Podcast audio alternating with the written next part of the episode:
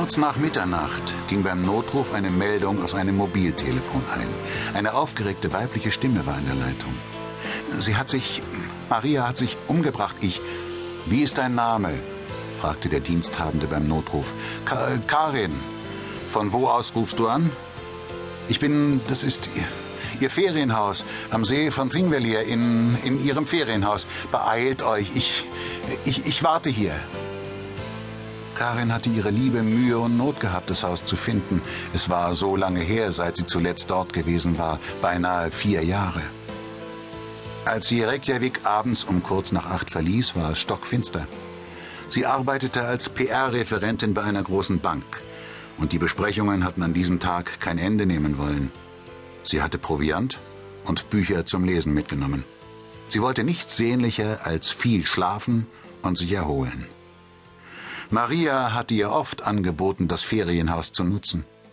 Als Karin anrief, hatte Maria ohne zu zögern zugestimmt und gesagt, wo sie den Schlüssel aufbewahrte. Manchmal war ein Ersatzschlüssel in einem Versteck beim Haus sehr nützlich. Sie begann damit, das Gepäck aus dem Wagen zu holen und es auf der Veranda vor der Tür abzustellen. Dann fand sie den Schlüssel, steckte ihn ins Schloss und tastete nach einem Lichtschalter. Das Licht im Flur zur Küche ging an, und sie brachte ihre kleine Reisetasche ins eheliche Schlafzimmer. Sie wunderte sich, dass das Bett nicht gemacht war, das sah Maria nicht ähnlich. Im Bad lag ein Handtuch auf dem Boden. Bevor sie das Licht in der Küche anknipste, spürte sie eine seltsame Nähe. Sie fürchtete sich zwar nicht im Dunkeln, aber dennoch durchfuhr sie ein unangenehmes Gefühl. Das Wohnzimmer mit dem Seeblick war noch komplett dunkel. Karin schaltete auch dort das Licht ein. An der Decke befanden sich vier starke Querbalken, und an einem hing, mit dem Rücken zu ihr, ein menschlicher Körper. Sie erschrak so sehr, dass sie rückwärts gegen die Wand taumelte und mit dem Kopf gegen die Holzverkleidung stieß. Ihr wurde schwarz vor Augen. Die Leiche hing an einem dünnen Strick vom Balken herunter. Sie hatte keine Ahnung, wie viel Zeit verstrichen war, bevor sie sich endlich näher heranwagte und in das blau geschwollene Gesicht ihrer Freundin Maria schaute. Ihr kam die Zeit, die von ihrem Anruf bis zum Eintreffen der Sanitäter, des Arztes und der Polizisten verging, erstaunlich kurz vor. Zuständig war die Polizei in Selfoss.